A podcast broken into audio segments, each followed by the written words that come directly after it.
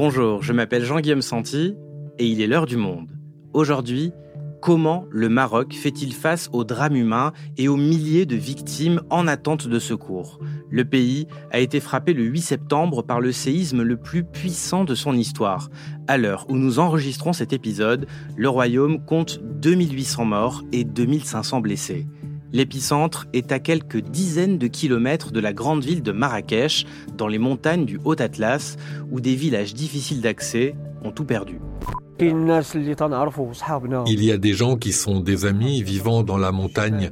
Beaucoup sont dans les environs de Smith. Ils ont souffert. Il y a des villages qui ont complètement disparu, d'autres où il reste à peine sept survivants, d'autres où il en reste dix et dans d'autres villages, beaucoup restent introuvables. Frédéric Bobin est journaliste chargé de la couverture de l'Afrique du Nord. Il est présent au Maroc avec plusieurs journalistes du monde pour couvrir les conséquences de cette catastrophe. Je le reçois dans l'épisode du jour. Bonjour Frédéric. Bonjour. Frédéric, tu es arrivé au Maroc samedi, juste après le séisme. Est-ce que tu peux nous décrire l'atmosphère dans le pays, à Marrakech, à ton arrivée, alors que le Maroc venait de connaître ce séisme particulièrement grave? L'aéroport de Marrakech à l'arrivée était euh, assez euh, désert. Je m'attendais à une foule de, touristes sur le départ, euh, ce qui n'était pas du tout le, cas. Le lendemain matin, dimanche matin, en allant visiter Marrakech, on a trouvé une, ville relativement normale, entre guillemets. Il n'y avait pas d'effervescence particulière. La Médina est touchée par endroits, ce qui suscite d'ailleurs une forme de tourisme folklorique, puisque des, touristes viennent se photographier devant euh, les, éboulis de quelques euh, habitations écroulées du vieux quartier juif, en particulier de la Médina. Mais ceci dit, euh, Marrakech est très très faiblement touché au regard de ce qui se passe dans les villages plus reculés du Haut-Atlas. Donc tu t'es très vite rendu dans plusieurs petits villages euh, des montagnes, notamment euh, le village de Tarvgard. 22 euh, enfants y sont morts après le séisme et les habitants que tu as rencontrés, ils sont tous sous le choc. Certains t'ont dit avoir le sentiment d'être victime d'une triple peine. Qu'est-ce qu'ils entendent par là? Alors, le village de, de est très très touché. On peut évaluer à peu près à un cinquième ou un quart la population qui a péri sous les décombres. En gros, 120 personnes hein, sur une population de, 450 à, 500 personnes, c'est énorme comme ratio. Alors effectivement, à Tafgard, comme ailleurs dans la vallée de la Gundis, je me suis rendu également à Wirgun, Imgdal, euh, Idjukak, euh, Talat Nyakoub et Tinmel. Sur tous ces villages, effectivement, c'est le désarroi, la, désolation. Euh, les gens sont euh, sur les talus qui bordent euh, les routes ou les pistes en attente de, secours, avec dans leur dos bah, toute leur vie qui s'est effondrée comme un château de cartes, qui est parti en ruine, énormément de maisons entorchées. Il faut imaginer que c'est une région montagneuse enclavée. C'est un peu ce qu'on appelle le second Maroc, le Maroc euh, précaire, le Maroc défavorisé, qui n'a rien à voir avec euh, bah, le côté plus scintillant que l'on a l'habitude de voir. Et c'est ce Maroc-là qui est touché, donc double peine pour certains parce que euh, à cet enclavement est venu s'ajouter euh, le séisme. Et certains m'ont parlé de triple peine parce que s'ajoute à cela un horizon, euh, notamment pour les enfants, qui va être bouché à court terme, vu la destruction des écoles et des, internats et, des crèches.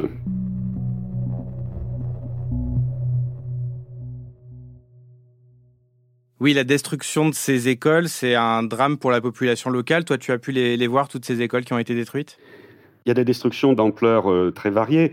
Il y a à peu près Selon les chiffres officiels du ministère de l'Éducation, 530 euh, établissements qui sont détruits et ou endommagés, dont 55 euh, internats. Ça représente une population scolaire de 100 000 élèves. Et euh, effectivement, dans certains cas, bah, les toits se sont effondrés, les murs écroulés. on peut voir dans certaines écoles bah, des livres scolaires qui s'étalent dans la poussière, des parents d'élèves euh, qui errent autour euh, un peu hagards, euh, s'interrogeant sur l'avenir de leurs enfants. Il faut savoir effectivement que l'éducation est un levier d'ascension pour essayer de résorber ces fractures sociales. Donc c'est effectivement très très très lourd pour les parents d'élèves. Et est-ce que tous ces villageois que tu as rencontrés craignent d'éventuelles répliques aujourd'hui? Alors, la question des répliques se posait dans les 48 heures après hein, le séisme, ce qui explique que la grande prudence des villageois qui sont restés à l'écart de, toute maison, enfin en tout cas celles qui n'étaient pas détruites, à Marrakech par exemple, euh, pendant euh, les, deux, même trois premières nuits, euh, les gens continuaient à, vivre à l'extérieur. Et a fortiori donc dans, ces villages les, plus touchés. Pour vous donner une idée un petit peu de l'importance de cette préoccupation sur les répliques, j'ai visité un, lycée euh, dans la, commune de, de. Le directeur d'école euh, qui m'a guidé un petit peu dans les décombres de, l'établissement euh, me montrait des, pierres qui venaient juste de chuter du mur dans les heures qui ont précédé mon arrivée, et, on était dimanche. Donc c'est vous dire à quel point cette question est aiguë. Maintenant, je pense qu'on a passé la phase critique et les gens sont un petit peu plus rassurés maintenant.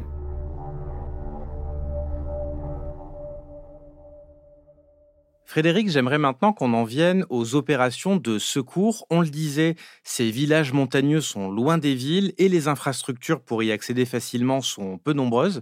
Alors comment s'organisent les secours pour venir en aide aux populations? Alors tout à l'heure, je parlais de deux Maroc et je pense même qu'on peut parler de trois Maroc. La vallée de la Gondis, où je me suis rendu, euh, peut être considérée euh, comme ce fameux second Maroc ou ce deuxième Maroc. Maintenant, il y a un troisième Maroc qui est encore plus haut perché, si je puis dire, dans les montagnes et qui est inaccessible par la route. Vous avez des douars qui ne sont accessibles que par des sentiers de cailloux à dos d'âne. Et c'est ça tout l'enjeu des secours aujourd'hui. C'est ce troisième Maroc auquel on ne peut pas accéder avec des 4x4 ou avec des camionnettes qui sont emplies de victuailles, etc. J'ai aperçu des colonnes de d'ânes euh, chargées de, de, sacs de victuailles et qui grimpaient des sentiers caillouteux vers les hauteurs. Aujourd'hui, il y a à peu près euh, selon certaines sources, 90 douars, c'est-à-dire des hameaux, qui sont à ce stade inaccessibles. Et les images d'ailleurs aériennes de certaines destructions sont impressionnantes. On voit des villages mais complètement, complètement aplatis. Et c'est ce troisième Maroc aussi qui est l'enjeu des secours aujourd'hui. Et alors, pour venir en aide euh, aux victimes, euh, Frédéric, il y a une mobilisation assez impressionnante euh, au Maroc. Est-ce que tu peux nous en dire un mot de toi, ce que tu en vois Oui, effectivement, il y a un élan de solidarité assez impressionnant au Maroc même. Ça transite par toute une série de canaux officiels, bien sûr, mais également associatifs, privés. Il y a des entreprises privées qui sont très, très présentes dans la collecte et la distribution de l'aide, ce qui explique aussi le phénomène de l'engorgement des voies d'accès je racontais un petit peu l'enclavement des régions. Euh, c'est sûr que pour aller à Talat Niakou, par exemple, ou Tinmel, bah, il faut emprunter une piste qui, par endroits, est entravée par des éboulis. Donc, vous pouvez imaginer les colonnes de véhicules de secours, qui, ceux, qui montent, ceux qui descendent, ça provoque des embouteillages. Et donc, c'est compliqué. Et donc, c'est dans ce contexte, euh, effectivement, que l'aide apparvient à la fois massivement, mais également difficilement en raison de ces euh, accès compliqués.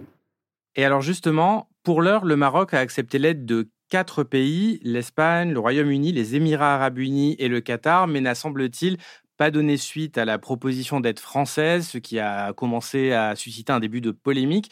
Est-ce que le Maroc n'a toujours pas accepté de pays supplémentaires pour ces raisons d'engorgement pratico-pratique? Il y a déjà suffisamment de secours comme ça. Ou est-ce que ça dit quand même quelque chose du rapport entre la France et le Maroc? L'argumentation officielle du Maroc, c'est de dire qu'il y a effectivement une multiplication des offres euh, d'assistance et que le pays doit euh, examiner très précisément euh, à la fois les besoins de la population et la qualité des des, services proposés, donc ça prend effectivement un certain temps. Ceci dit, il ne faut pas se cacher derrière son petit doigt. évidemment qu'il y a une affaire franco-marocaine derrière tout ça, puisque le Maroc a très rapidement dit oui à l'Espagne, aux Émirats arabes unis, au, au Royaume-Uni et au Qatar. La France, effectivement, alors ça a suscité un début de polémique qui a tout de suite été désamorcé par le Quai d'Orsay. Catherine Colonna a très rapidement dit que c'était une fausse querelle, qu'après tout le Maroc était souverain et qu'il euh, n'avait pas été saisi formellement euh, par l'offre française.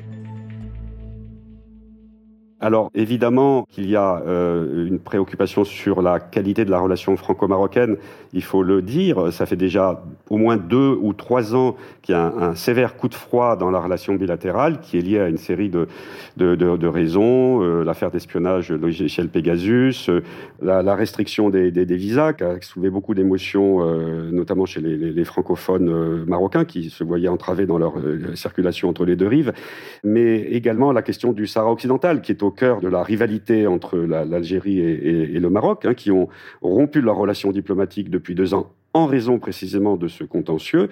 Et la France, ayant décidé d'avoir une politique d'ouverture sur l'Algérie, évidemment, résiste aux, pressions euh, marocaines qui souhaitent faire avaliser euh, ses revendications de souveraineté sur le Sahara occidental. Pour l'instant, la France ne franchit pas ce pas. Merci Frédéric. Merci à vous.